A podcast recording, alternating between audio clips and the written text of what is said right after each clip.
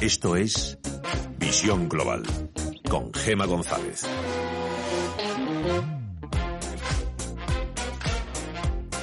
Todo lo que haga falta para apoyar la economía de la zona euro. Parece una frase sacada del expresidente del BCE de Mario Draghi, pero la ha pronunciado este jueves su sustituta Christine Lagarde. El organismo ha sacado su artillería pesada, casi todo su arsenal, que parece no tener límites, y ese lo que haga falta supone ampliar el programa de compras de activos en 600.000 millones de euros ante el descalabro económico al que se enfrenta este año la eurozona y extender ese programa hasta al menos junio de 2021. En total, desde marzo, cuando se puso en marcha este programa de compras, ya son 1,3 billones con B de euros, que van a venir estupendamente a los países más castigados por la pandemia, como es el caso de Italia y España. Entre tanto, miramos a Wall Street, donde los inversores han conocido otro dato del mercado laboral. El virus el coronavirus destruye otros 1,87 millones de empleos en Estados Unidos, más de lo esperado. Aunque los expertos creen que lo peor de la pandemia ya ha pasado para el mercado laboral, aunque las cifras que se siguen manejando son demasiado altas. Tenemos a todos los indicadores que se han girado a la baja. El que menos retrocede es el Dow Jones Industriales, que hasta hace unos minutos estaba en terreno positivo, se ha dado la vuelta baja un 0,03% hasta los 26.262 puntos. El SP500 retrocede un 0,3% en los 3.113 puntos y también en rojo todo el sector tecnológico y eso que hemos visto en algunos momentos de la sesión al Nasdaq 100 tocar nuevos máximos históricos en los 9.741 puntos. Ahora está bajando un 0,4% en los 9.663. Echamos un vistazo al resto de bolsas latinoamericanas. Alma Navarro, muy buenas tardes. Buenas tardes. Signo mixto en las principales bolsas de América Latina con caídas y subidas en el entorno del 1%. Tenemos, por ejemplo, al Merval argentino que pierde eso precisamente, un 1,06%. Está cayendo ahora mismo, marca 43.385 puntos. Si miramos al IPC de México, también pierde un 1,01 y marca 37.902. Con signo positivo tenemos al Bovespa de Brasil, que gana un 1,07 y marca 93.996 puntos. Y también al IPSA chileno, que este, sin embargo, está prácticamente plano, arriba un 0,1% y 3.836 puntos. Y en los mercados de divisas, el euro se anima tras eh, las nuevas medidas adoptadas por el Banco Central Europeo y su supera ya los 1,13 dólares, niveles que no veíamos desde el pasado 12 de marzo. La libra se cambia también por 1,26 dólares. En los mercados de materias primas tenemos al barril de referencia en Europa, al tipo Brent, que está subiendo un 0,35%, cercano a los 40 dólares, y el futuro del West Texas con vencimiento en julio, el de referencia en Estados Unidos, sube un 0,2% en los 37,37 dólares el barril.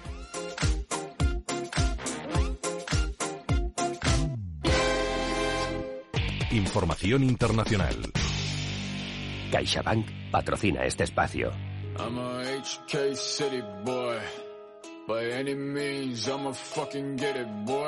El Parlamento de Hong Kong ha aprobado hoy la ley que criminaliza las faltas de respeto al himno chino en un pleno polémico en el que diputados opositores han exhibido pancartas en recuerdo de la masacre de la plaza de Tiananmen de 1989.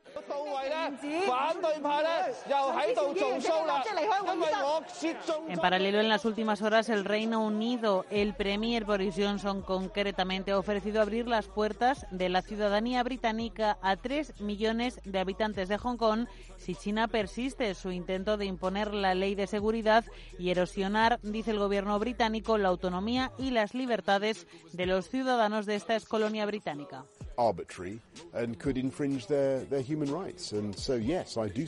El Reino Unido no tendrá más alternativa que defender nuestros profundos lazos de historia y amistad con Hong Kong, ha subrayado Johnson.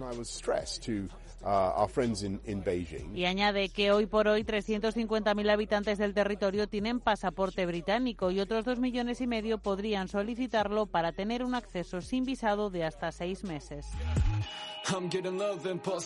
Unas declaraciones las de Boris Johnson que han sido duramente criticadas por la jefa ejecutiva de la ciudad.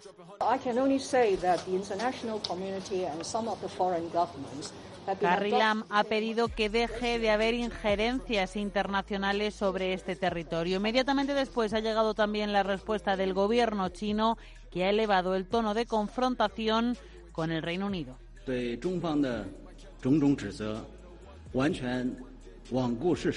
Reclamamos al Reino Unido que dé marcha atrás y rechace esta mentalidad de guerra fría y colonial y que reconozca y admita que Hong Kong ya forma parte de China como región administrativa especial. Son palabras de Zhao Lihan, el portavoz del Ministerio de Exteriores chino.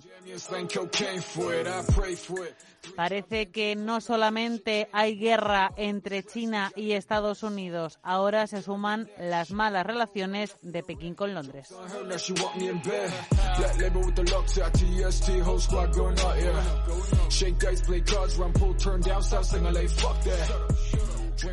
CaixaBank ha patrocinado este espacio. Lo normal para nosotros siempre ha sido estar a tu lado y al de tu negocio.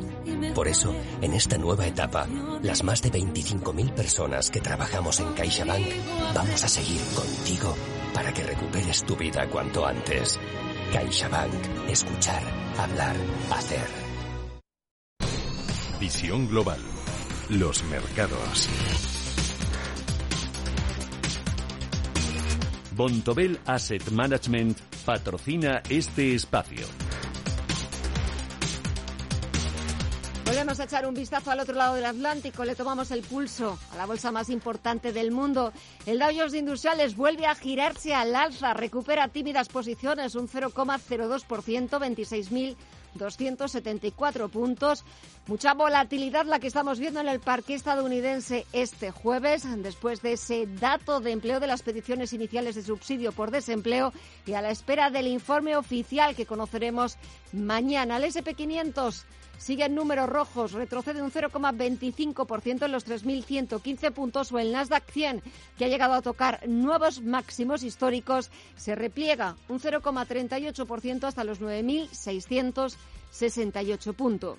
En cuanto a datos macro, como decíamos, conocíamos las peticiones de subsidio por desempleo, pero también el déficit comercial de Estados Unidos, que se dispara un 16,7% en abril frente al mes de marzo, hasta los 49.400 millones de dólares, en un contexto de caídas generalizadas de las exportaciones e importaciones por la parálisis económica causada por el coronavirus. Y en cuanto a valores, hoy hay que hablar de eBay. Alcanza nuevos máximos históricos por encima de los 49 dólares por acción, está subiendo casi un 7% tras actualizar sus estimaciones para el segundo semestre.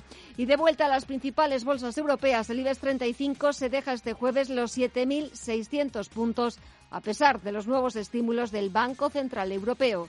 En el mercado de deuda, la prima de riesgo baja más de un 9%, se sitúa en 87,6 puntos básicos, mínimos desde el pasado mes de marzo, mientras que el interés exigido al bono español a 10 años también se sitúa por debajo del 0,6%. Bontobel Asset Management ha patrocinado este espacio. Bontobel Asset Management. Calidad suiza con el objetivo de obtener rendimientos superiores a largo plazo. En Bontobel Asset Management siempre estamos a la vanguardia de las inversiones activas en bonos y acciones. Para más información, entre en nuestra página web bontobel.com barra am. Bontobel Asset Management, su especialista global en fondos de inversión. En Visión Global, las noticias empresariales. El Tribunal de Justicia de la Unión Europea ha sentenciado este jueves que los permisos retribuidos no pueden solicitarse si el motivo por el que se requieren, como el nacimiento de un hijo o la hospitalización de un familiar, entre otros, suceden durante los periodos de descanso semanal o vacaciones retribuidas.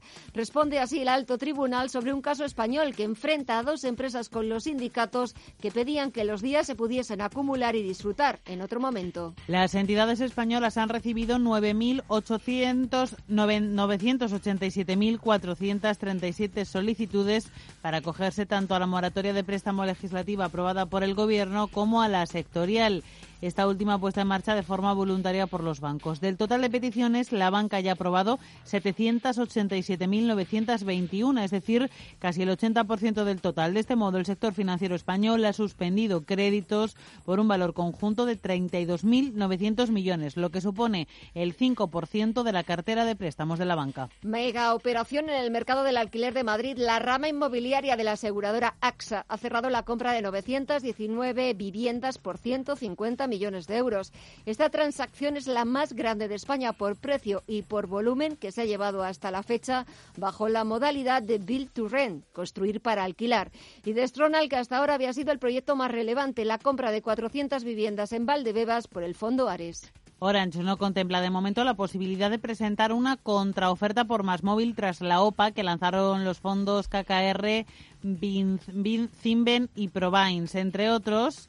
Entre tanto, otro grupo americano, Wellington Management Group, uno de los gigantes del sector de fondos de inversión, ha irrumpido en el capital de la operadora española con una participación del 1,9%. La agencia tributaria ha puesto finalmente fecha a la campaña presencial de la renta. Los contribuyentes que deseen hacer su declaración de forma presencial en una de las oficinas de la agencia podrán hacerlo a partir del 8 de junio. Los interesados podrán solicitar cita previa a partir de este viernes. Hasta el momento, Hacienda ha devuelto ya casi 5.000 millones de euros a más de 7,7 millones de contribuyentes. Iberia Express recuperará en julio y agosto y de manera progresiva la conectividad tanto a nivel nacional como internacional a ciudades europeas Todas las operaciones se irán adecuando siempre a la demanda. Además, la compañía incrementará sus operaciones en Canarias y Baleares a partir de la segunda semana de junio, aunque serán los meses de julio y agosto cuando se observará un mayor crecimiento de la conectividad con 86 vuelos semanales entre Madrid y las islas en julio y 119 en agosto. Y el Pozo Alimentación ha obtenido la medalla de oro de Leje en el Fuetec ibérico y la medalla de plata en jamón serrano por su calidad.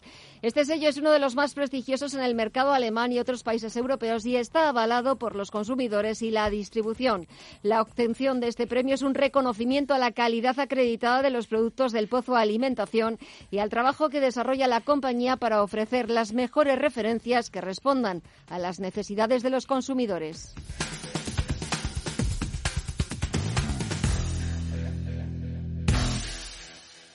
Y ahora, un consejo de más móvil.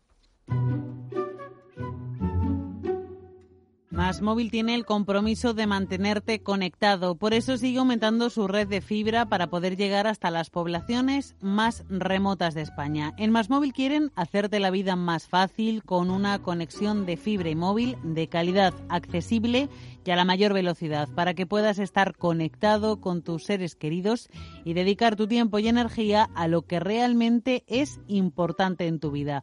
Infórmate entrando en masmóvil.es. Más móvil, su compromiso es mantenerte conectado. Cierra el grifo a las altas comisiones. Pásate a InvestMe. Invierte en carteras de fondos indexados de bajo coste y obtén la rentabilidad que mereces. Entra en investme.com y descubre tu plan. InvestMe, tu gestor de inversiones personalizado. Érase una vez una tarjeta de crédito, la tarjeta revolving, que te prometía más cosas que el genio de la lámpara. Pero pasó el tiempo y te diste cuenta de que aquello era un cuento. El genio se había quedado con tu dinero. ¿Quieres recuperarlo? Nosotros lo haremos por ti. Somos Durán y Durán Abogados y sabemos cómo hacerlo. Entra en duranydurangabogados.com y que no te vengan con cuentos. Si caminas solo, irás más rápido. Si caminas acompañado, llegarás más lejos. Luna Sevilla es su asesor patrimonial de referencia. Prestando nuestros servicios como agentes de Caser Asesores Financieros, somos una empresa con amplia experiencia profesional y una clara apuesta por la formación de calidad, la información transparente y objetiva y por el asesoramiento financiero personalizado y continuado. Si desea más información, visite lunasevilla.es o llámenos al 91 762 3442. En Visión Global, la tertulia de los negocios. Comenzamos nuestro tiempo de tertulia saludando a Guillermo Santos, que es socio director de Capital. Guillermo, muy buenas tardes. Hola, Gemma, buenas tardes. Y también, al otro lado del teléfono, Íñigo Peticio de Iden Global. Buenas tardes a ti también. Íñigo, parece que tenemos un problema con Íñigo enseguida. Vamos a llamarle por teléfono. Eh, Guillermo, antes de, intentar conectar de nuevo con Íñigo, reunión del Banco Central Europeo, ¿qué destacarías? Después le pido su opinión. Bueno, eh, yo creo que ha sido relativamente previsible. Eh, no se esperaba, por supuesto, variación de equipos, no se esperaba, no la ha habido. y no se esperaba tampoco grandes cambios en las medidas, más allá de recordar que si es necesario eh, va a intensificar eh, los importes necesarios para la compra de, bonos, ¿no?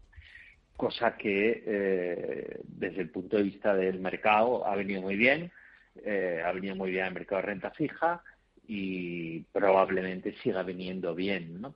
la primera de riesgo española está, yo creo, en mínimos de mucho tiempo y, y, esto va a continuar así. Los bonos lo van a agradecer todavía yo creo que no he empezado a comprar bonos de, alto rendimiento, bonos de peor calidad, lo que se llama bono basura, pero bueno, queda abierta esa puerta, sobre todo ligado a los fallen angels, los que pierden el rating de crediticio favorable, de gran inversión.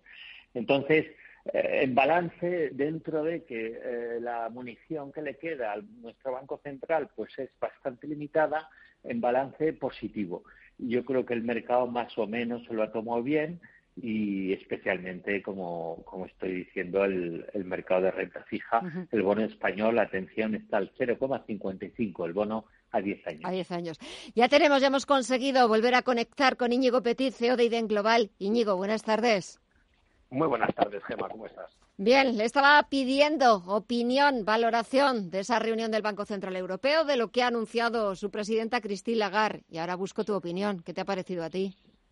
Eh, pues eh, la verdad, fíjate que siempre hemos defendido aquí, y lo hacíamos ya hace años eh, en, la tertulia de Intereconomía, Guillermo y yo, defendiendo el papel de los bancos centrales como soporte en este tipo de momentos. Sin embargo, parece ser que esa lección que aprendimos hace 10 o 11 años de que había que tomar medidas que cuanto antes y más contundentes fueran mejor, quizá ahora nos hemos incluso pasado de frenada, es decir, eh, empiezo a tener una cierta preocupación por los efectos a largo plazo de, esta gran injerencia monetaria en los mercados, puesto que puede suponer, como ya ha supuesto en el pasado, una alteración pues a medio o largo plazo de las valoraciones de muchos activos, eh, dejándonos en un mercado que desde luego tiene un comportamiento, vamos a decir, raro, ¿no? En el que determinados bonos y acciones se comportan exactamente igual, cosas por el estilo que a priori pues no entran dentro de la lógica financiera tradicional. Entonces, eh, a mí yo veo las estimaciones de crecimiento que ha publicado también el Banco Central Europeo, sobre las que ha basado un poco todos sus escenarios, y es lógico que quieran hacer ese esfuerzo. Pero vamos a tener que discutir mucho, mucho en las próximas semanas o meses sobre los efectos colaterales de, una política monetaria que ya era muy agresiva hace unos días en Europa y que ahora pues ya nos hemos convertido en Estados Unidos otra vez, es decir, en el vamos a comprar lo que haga falta. Entonces, bueno, si ya el mensaje era agresivo, eh, yo creo que Lagarde esta vez ha querido ya echar el órdago. Y sobre también lo que ha comentado Christine Lagarde, ¿cree que la contracción en la eurozona ha tocado fondo? ¿Espera un rebrote? Aunque también hablaba de estimaciones de una caída del PIB de la zona euro del 8%, Guillermo. Bueno, entra yo creo que en la en el rango bajo de las estimaciones de muchos analistas.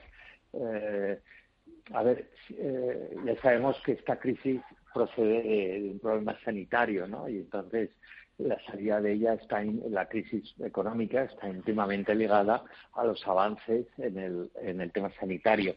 De ahí que cualquier eh, aventurarse a cualquier predicción, pues sea como mínimo bastante atrevido y a veces eh, pues, pues jugar un poco con, con, los datos. Pero bien, bien, eh, al final el rebote en el 21 sería muy fuerte, el 4 o 5%, eh, recordemos que Europa no crece al 4 o 5%, pues ni nos acordamos la última vez, lástima que hayamos tenido que caer el 7 o el 8 para que eso volviera a pasar, ¿no? Pero bueno, es lo que hay. En todo caso, una contracción fortísima, pero breve, lo que se está siempre diciendo, siempre que no haya una nueva, eh, digamos, eh, expansión de la epidemia, porque, repito, el problema es sanitario y con consecuencias financieras, no financiero, y, la, y la causa vendrá, perdón, la solución vendrá empezar a venir de verdad cuando se atisbe la solución, la solución médica. Eh, Ahí me preocupa. Eh, nada, eso, yo quería además añadir un matiz, un poco sumando a lo que comenta Guillermo sobre el riesgo de rebrote, y es que eh, dentro del riesgo de rebrote, por supuesto, tenemos miedo de un posible rebrote en España y que nos pueda afectar aquí.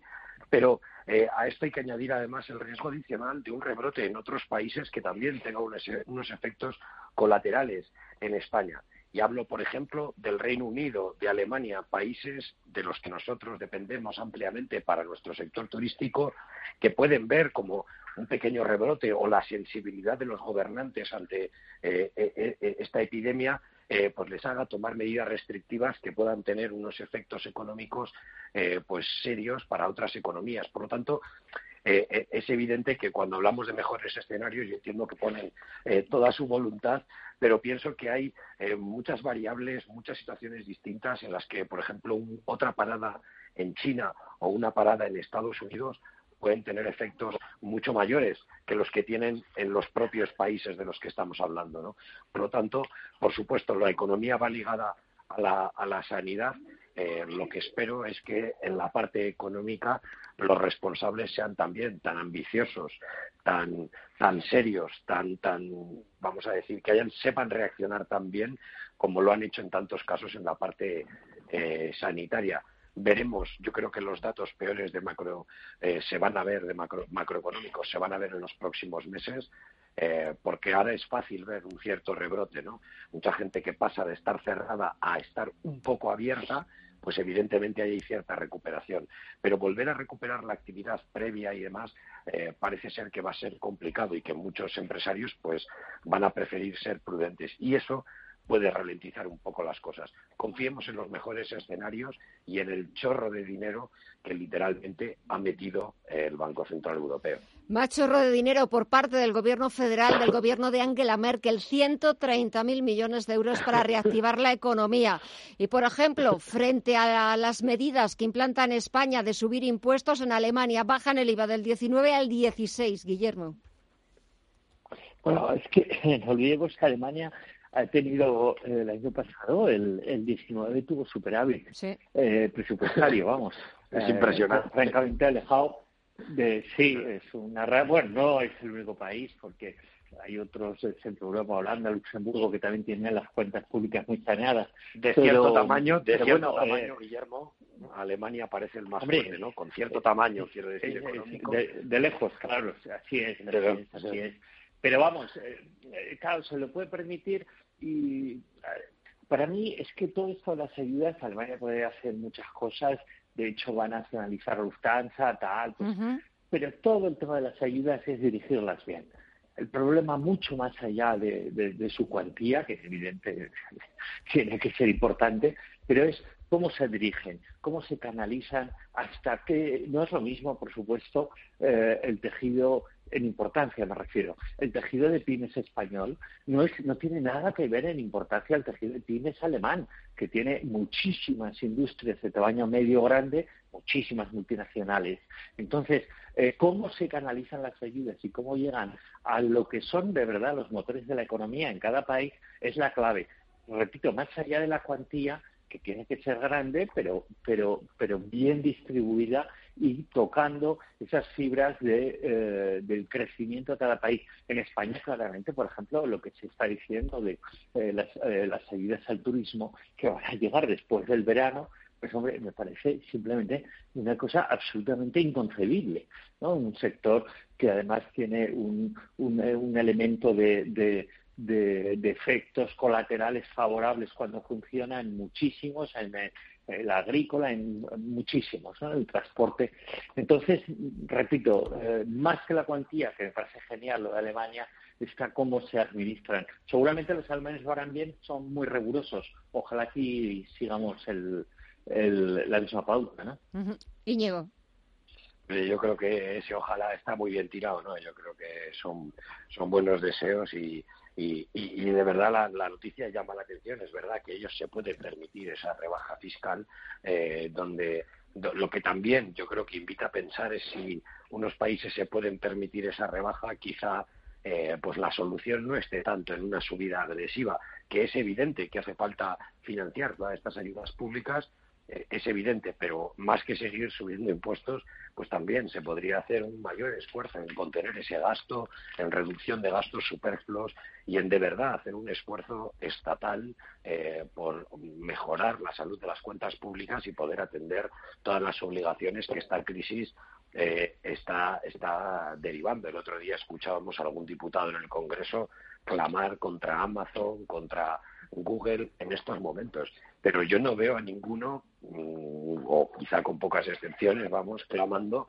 por esa reducción de costes en la administración pública, eh, probablemente duplicidades, costes innecesarios que existen, como en cualquier organización de cualquier tipo, ¿no? Entonces, bueno, eh, quizá es una filosofía de vida, una cultura distinta, eh, pero eso no quita para que, sabiendo cómo se hacen mejor las cosas, tenemos que intentarlo y tenemos que esforzarnos en ello. No sé si el gobierno actual que tenemos parece el más indicado o si el mercado le ha otorgado su confianza en este sentido. Parece que, que, no, mucha.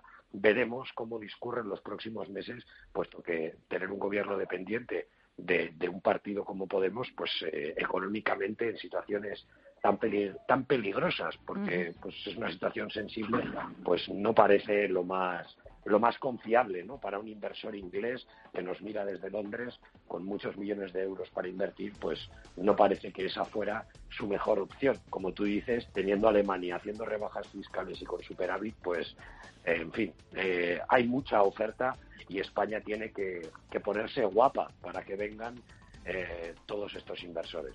Spanish tiene que ponerse guapa, te iba a decir que Spain es diferente, y tanto que es eh, diferente. exacto. Guillermo pues Santos. Tenemos que venderlo mejor. Exacto. Íñigo Petit, nosotros vendemos lo que haga falta. Gracias a los dos. Hasta la próxima semana. Cuidaros mucho. Hasta la próxima semana. Hasta pronto.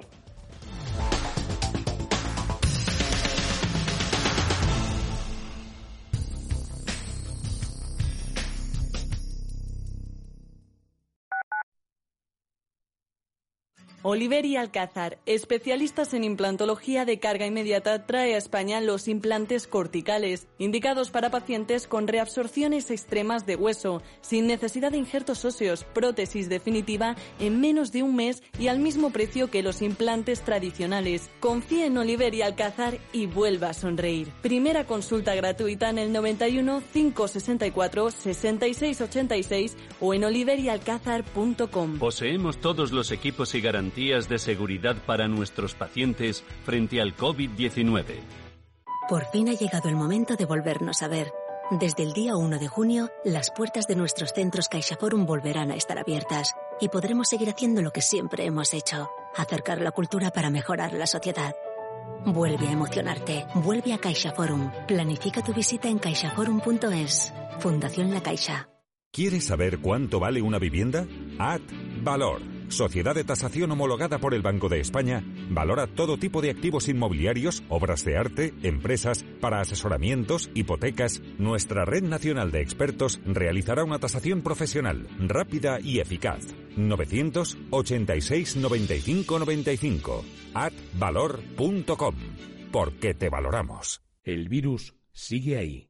Por eso, usa siempre la mascarilla y mantén una distancia de dos metros con los demás. Lávate las manos a menudo, tose o estornuda en un pañuelo desechable o en el hueco del codo y desinfecta a diario los pomos, tiradores, interruptores y teléfonos. Si tienes síntomas, quédate en casa y llama al centro de salud. Y recuerda, protege a los mayores, son los más vulnerables. Objetivo, Madrid sin coronavirus, con toda seguridad. Comunidad de Madrid. Los mercados financieros, las bolsas más importantes, Información clara y precisa. Esto es Radio Intereconomía.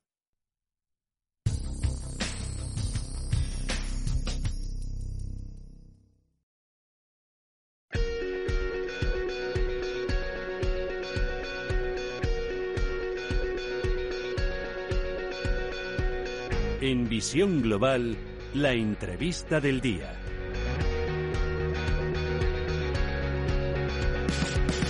Esta tarde les vamos a hablar de Sales School. Es una escuela de ventas online que te prepara para ser un gran comercial y que te consigue trabajo garantizado porque aunque sigamos en plena cuarentena, seguimos encontrando ofertas de empleo para comerciales y sin embargo cada día es más complicado, pero también más caro conseguir buenos vendedores. Nos va a hablar de ello uno de los fundadores de Sales School, es Luis Fon. Luis, muy buenas tardes. Buenas tardes, ¿cómo estamos? Bueno, ¿cómo se os ocurrió a ti y a Oscar Fuente, que es el otro socio, el otro emprendedor, eh, precisamente en estos momentos, en estas circunstancias, en este periodo de tiempo que nos ha tocado vivir, montar una escuela online para vender? Bueno, porque si en momentos de crisis uno busca valores refugio, tener buenos comerciales es un valor refugio, sin ningún género de duda. Es decir, la gente que, sabe vender, que sabe encontrar clientes, es muy siempre es muy valiosa en cualquier empresa. Por eso no, nos decidimos a lanzar este proyecto. ¿Desde cuánto tiempo lleva, lleva en marcha? Llevamos unos pocos meses. Tuvimos la idea antes de la pandemia, o sea, no, no es que por la pandemia tuviéramos la idea, ya la habíamos tenido antes.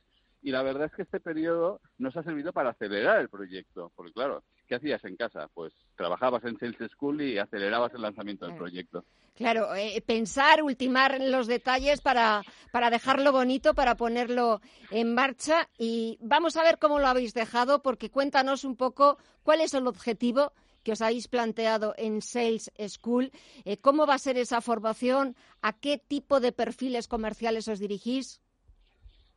Bueno, tenemos básicamente tres tipos. Uno es el, comercial que le hemos llamado B2C, Business to Consumer, que es aquel comercial que, que vende a, cliente final, a consumidor, a personas, que sabe de psicología, también sabe de redes sociales, de utilizar el WhatsApp de, cómo venderle a un consumidor final. Luego tenemos otro perfil que es el vendedor B2B, que es el que vende a empresas, el que sabe poner una propuesta de valor, sabe vender un producto, lo que llamamos de ticket alto, y es el que vende a empresas. Y luego tenemos un nuevo perfil, que es el vendedor social, que es aquel de que también es capaz de encontrar clientes en redes sociales. Está a medio camino entre el vendedor y el community manager. Y tenemos estos tres perfiles que creemos que son lo que ahora necesita el mercado. Eh, un mercado y un sector eh, que demanda, eh, como decía yo al principio, este tipo de, de, perfiles, este tipo de, comerciales que ahora más que nunca son necesarios para, para vender, para reactivar esa economía y que en, en estas circunstancias es difícil y, como decía también al principio, caro encontrarlos. Es caro y además la, preparación no es todo lo buena que, nosotros consideramos, porque tradicionalmente la formación de ventas ha sido una formación motivacional, pero al, vendedor no se le ha enseñado ni técnicas, ni herramientas, ni nada que necesita un vendedor moderno. Hoy en día a un vendedor le tienes que enseñar a, vender delante de una cámara de vídeo, hablar por, por Internet, ¿vale? Este tipo de cosas hasta ahora nos enseñaban y es lo que hoy en día necesita un buen vendedor. Y además es que nosotros, tanto Oscar como yo, nos consideramos vendedores. Por lo tanto, queremos dignificar la profesión de vendedor y reclamar el puesto que realmente le corresponde. Un vendedor es una persona muy valiosa en la empresa y uno cuando es vendedor tiene que estar orgulloso de ser vendedor. Y también tenéis que estar orgullosos porque los eh, cursos, los programas, en principio van a ser gratuitos y el alumno cuando haya conseguido el trabajo eh, va eh, pagando ese curso. Me parece una, una opción fabulosa. Sí, porque al final estamos convencidos de que las empresas van a necesitar este tipo de perfiles. De hecho, tenemos ya varias empresas que nos han dicho, oye, cuando tengáis gente, eh, ya enviárnosla que la entrevistaremos. Es decir, ya hay lista de espera antes de, lanzar el proyecto. Por lo tanto, consideramos que si preparamos bien a la gente, esa gente va a encontrar un empleo, por lo tanto va a ser muy fácil que nos paguen a posteriori. Y me parece también muy interesante lo que has dicho, Luis, de dignificar, de sentirse orgulloso de ser eh, comercial, de saber eh, pues utilizar todas las herramientas eh, disponibles puestas a su alcance para vender algo, para confiar en ese producto y venderlo. A mí me parece fabuloso también. Bueno, es que yo creo que uno tiene que estar orgulloso de, lo que es y, la verdad es que la profesión de vendedor en nuestro país a diferencia de Estados Unidos, que eh, la profesión de vendedor es una profesión bonita y que, y que se considera de prestigio, en nuestro país acuérdate que había el dicho de, hijo, encuentra trabajo aunque sea de vendedor. Y eso tiene que cambiar, eso tiene que cambiar. Es verdad, esos, esos dichos antiguos, esos dichos eh, populares. Estoy leyendo también, Luis, que ya los candidatos pueden inscribirse para la primera convocatoria, va a dar inicio este mes de junio. Esos candidatos, ¿qué tienen que hacer y Cuéntanos. Bueno, básicamente es muy sencillo. Es ir a, nuestra página web, saleschool.es. Allá, allá tenemos un formulario, lo rellenan y ya con eso ya inician el proceso. Les pediremos una serie de documentación, etcétera, pero ya, ya se pueden apuntar. Repetimos, es gratuito, es decir, eh, pagas cuando te hayamos colocado eh, en en un trabajo. Y, ya tenemos muchas empresas que se nos están apuntando también a la lista de empresas que quieren estar como empresas contratadoras en Sales School. Si hay alguna empresa, también puede contactar con nosotros por la misma página web. Pues eh, Luis Fon, fundador, uno de los fundadores y emprendedores del Sales School, la escuela de ventas online que te prepara para ser un gran comercial y que te consigue trabajo garantizado. Que sea todo un éxito ya nos contarás eh, próximamente a ver qué tal ha ido esta nueva forma de entender la profesión comercial. Mucha suerte, muchos ánimos y hasta la próxima, Luis. Un saludo. muchísimas gracias y gracias por haceros eco.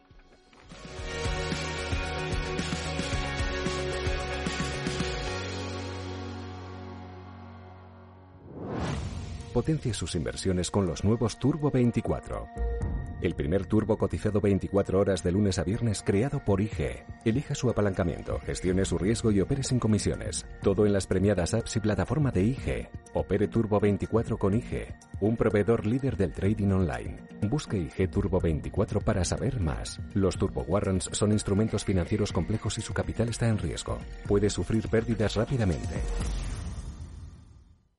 Porque sabemos lo importante que es para ti ahorrar en tu compra diaria, en Hipercor y Supermercado El Corte Inglés te ofrecemos un 70% de descuento en la segunda unidad en una gran selección de productos. Como los pants o pañales Dodot Activity Extra. Comprando dos, la segunda unidad sale a 6,75. Hipercor y Supermercado El Corte Inglés. Estamos a tu lado. Precios válidos en Península y Baleares.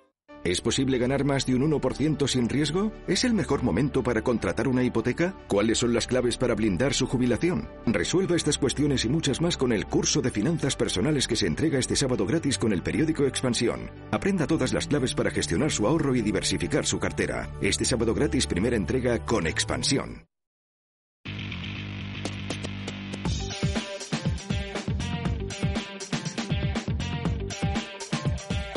Información internacional. Echamos un vistazo a los principales diarios internacionales. En el Reino Unido, The Times abre su portada con el caso Madeleine McCann, la niña desaparecida hace 13 años. Cuenta que el presunto secuestrador ha sido dado a conocer por la prensa alemana como Christian B., un delincuente sexual y narcotraficante que vivía en una autocaravana cerca del apartamento de vacaciones en Portugal del que fue secuestrada Madeleine McCann en 2007. Y sobre el COVID-19, el gobierno británico hace obligatorio el uso de mascarillas en el transporte público a partir del 15 de junio. Así, lo ha anunciado el secretario de Transportes, Grant Shapps. Si un viajero se niega, dice, no podrá acceder al transporte público si se encuentra a alguien con el rostro descubierto, será multado. The Guardian destaca que Johnson podría haber tenido que autoaislarse de nuevo si se ha confirmado que el secretario de Estado para el Desarrollo Internacional, Alok Sharma, tendría coronavirus. En páginas interiores leo que Sharma estuvo en Downing Street 10 días antes de mostrar síntomas del COVID-19 y que pasó 45 minutos con el primer ministro y con el canciller de finanzas Rishi Sunak. Y el Financial Times destaca que Boris Johnson crea nuevos equipos para supervisar la recuperación de la economía británica tras el COVID-19. Y vamos también con la prensa francesa. Le Monde abre su portada con que parte de la población ya puede estar protegida por inmunidad cruzada adquirida al luchar contra otras infecciones, aunque los estudios para demostrar esto aún son preliminares. Le Figaro sigue ocupándose del coronavirus en América Latina, califica de situación dramática lo que ocurre en estos países y se pregunta si el virus realmente se ha vuelto menos peligroso. Y les eco lleva una información en exclusiva, según una encuesta realizada para este diario, el primer ministro Eduard Philippe sube en popularidad frente al presidente presidente Emmanuel Macron. Y en Alemania, el Frankfurter Allgemeine lleva en su portada el movimiento Bugalú en Estados Unidos. Son jóvenes supremacistas blancos que se mezclan con los manifestantes en muchas ciudades estadounidenses, van armados y son peligrosos. Y el Handelsblatt desvela las medidas incluidas en el paquete para reactivar la economía germana. Bajadas de impuestos del 19 al 16% del IVA, primas para comprar automóviles, bonos para niños. Y nos vamos al otro lado del Atlántico. Los principales diarios se ocupan del primer primero de los seis días de conmemoraciones para George Floyd, cuya muerte bajo custodia policial ha provocado la indignación mundial.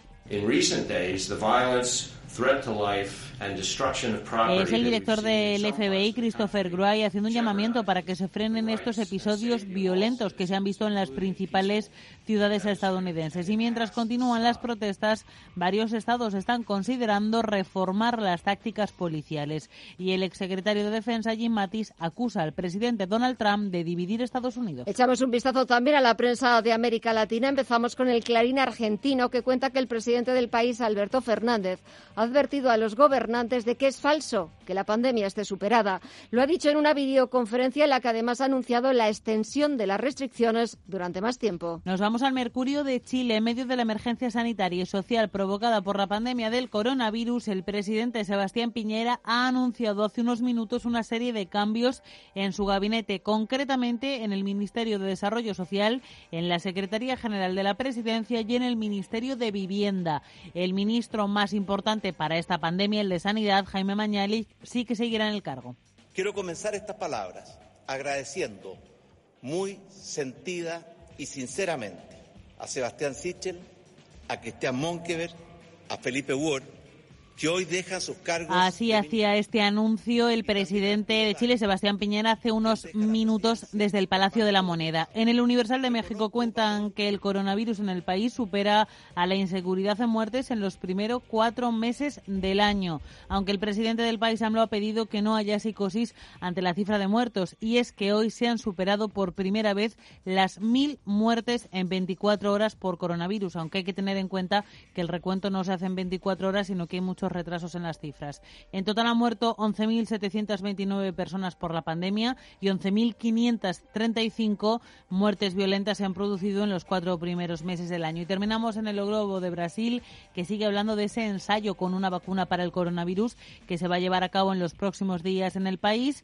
Eh, nos cuenta este periódico cómo se van a reclutar los voluntarios para probar la vacuna. La primera etapa comienza este mes. La Universidad de Río coordinará el ensayo clínico y seleccionará profesionales del sector de la salud y aquellos que, aunque no lo sean, trabajen expuestos al virus.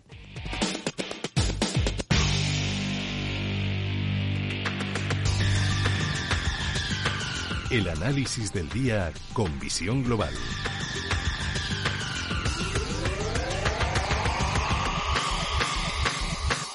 Y el análisis lo buscamos con Mark Rives, cofundador de Blackberg. Mark, muy buenas tardes. Muy buenas tardes. Bueno, el BCE no tiene límites. Su arsenal, su bazooka, llámalo como quieras, pero sigue. Bueno, Todo lo que haga falta.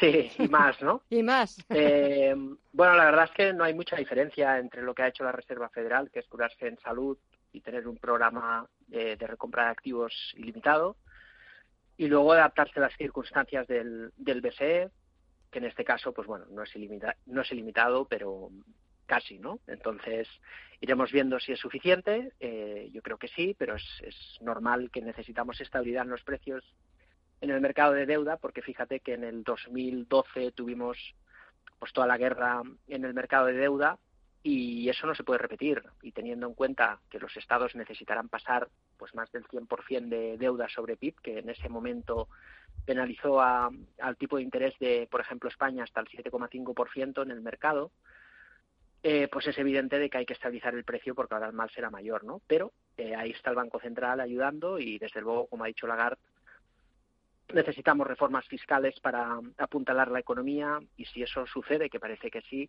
pues probablemente estaremos en el camino correcto para apuntalar la recuperación, ¿no? Mm, sí, pero lo de las reformas fiscales es cierto que siempre está ahí, que siempre es ese, ese as que se guarda bajo la manga, pero de momento tampoco las estamos viendo encima de la mesa. Hoy Alemania anuncia un plan de reactivación de la economía, 130.000 millones, bajadas de impuestos, del IVA del 19 al 16%. Quizás es por ahí por donde haya que ir. Quizás no, es la solución.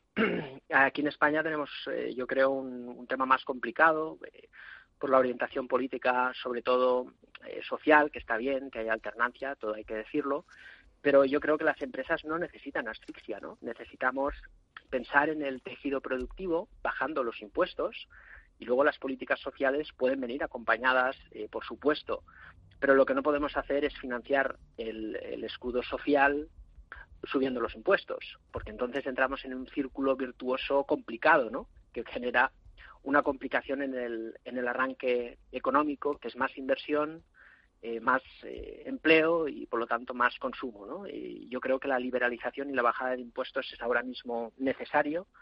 Los bancos tienen que prestar, las empresas tienen que invertir y si conseguimos que arranque la inversión y la financiación al, tejido productivo, pues el empleo se recuperará y la economía se recuperará, ¿no? Y esas son las medidas fiscales que necesita Europa. ¿Y qué necesitan los inversores? Eh, es verdad que estábamos viendo, y en Wall Street estamos viendo eh, caídas, eh, pero el Nasdaq 100 ha llegado a tocar nuevos máximos históricos. En Estados Unidos parece que solo están pensando en una sola cosa, y es que la economía vuelva a estar arriba. Sí, es que poco más hay que decir, ¿no? El Nasdaq máximos históricos. Se ha recuperado en V. Es cierto que el Nasdaq es eh, básicamente las, las, cinco gran compañías eh, de Internet o las grandes empresas, ¿no? Que, generan un 30% de la capitalización, es la diferencia. Pero es que el resto de índices americanos pues están muy cerquita también de, mm. esos máximos históricos. Si vamos 20 años hacia atrás, eh, nos encontramos un rendimiento anualizado de los mercados en general eh, bastante, bastante flojo. Te diría en Europa incluso el peor en series de 20 años. ¿no? Eh, ¿Qué quiere decir eso? Que no podemos olvidar que veníamos ya de un año, entre uno y dos años de, mercado lateral. El mercado arrancó por fin otra vez en un proceso de tendencia y luego viene el crash. Luego los, precios que hemos visto en los sectores son muy competitivos y es normal que la economía se recupere eh, pues rápido porque afortunadamente parece que el, cierre de la economía pues se puede recuperar antes del verano, que yo creo que no, no formaba parte de los pronósticos hace mes y medio, lo cual es una magnífica noticia. Y todos estos estímulos, bajadas de tipos, eh, inyecciones monetarias, inversión que está encima de la mesa esto tiene que generar inflación, tiene que generar crecimiento y si nos lo tomamos en serio y acertamos en las reformas fiscales, yo creo que podemos haber sentado las bases para una década de expansión. Ya rápidamente, que me queda muy poquito tiempo. ¿Valores, algún sector que te haya llamado la atención, que hayas puesto en el radar? Mm. Vamos a ver, en principio vemos el mercado un poco sobrecomprado, todo hay que decirlo, no hay que precipitarse, lo lógico es que corrija un poquito el mercado ahora, pero Baidu, por ejemplo, mercado tecnológico americano, eh, arrancado después de un proceso de consolidación, empresa china, mientras el mercado americano puede corregir, podemos ver un arranque de Baidu, mientras no pierda los 100 dólares de cotización, yo creo que puede ser una buena inversión pensando en el corto plazo. Esperemos que las autoridades estadounidenses dejan, dejen y permitan seguir a las compañías chinas cotizando en, en Wall Street, cotizando a la bolsa norteamericana, porque en principio escuchaba antes al secretario de Estado estadounidense, a Mike Pompeo, estar hablando de prohibir la presencia de compañías chinas en la bolsa estadounidense e intentaba que otras bolsas, al igual que, que el Nasdaq, hicieran lo mismo, que no facilitaran eh, las empresas chinas que desembarquen en Occidente. Veremos a ver cómo acaba todo esto. Estados Unidos ahora mismo está con problemas eh, sociales, raciales bastante importantes que, pueden ser un lastre para, para, la reelección de Donald Trump. Lo hablaremos la próxima semana a ver cómo, cómo se va desarrollando todo esto y a ver lo que nos depara la próxima semana, los próximos días. Mar Rives, cofundador de Blackbird, gracias como siempre por el análisis, los comentarios. Que pases una buena semana y hasta la próxima. Un fuerte abrazo. Igualmente, feliz fin de semana a todos. Y así ponemos punto final a esta edición de jueves 4 de junio de Visión Global. Gracias a todos ustedes por seguir con la radio, por seguir con Radio Intereconomía. Estamos para ustedes, hacemos el programa para que todos ustedes nos escuchen con toda la actualidad, con los mejores comentarios, con los mejores análisis. Mañana volvemos, viernes, a partir de las 8 de la tarde, en una nueva edición de Visión Global. Hasta entonces, cuídense mucho y hasta mañana.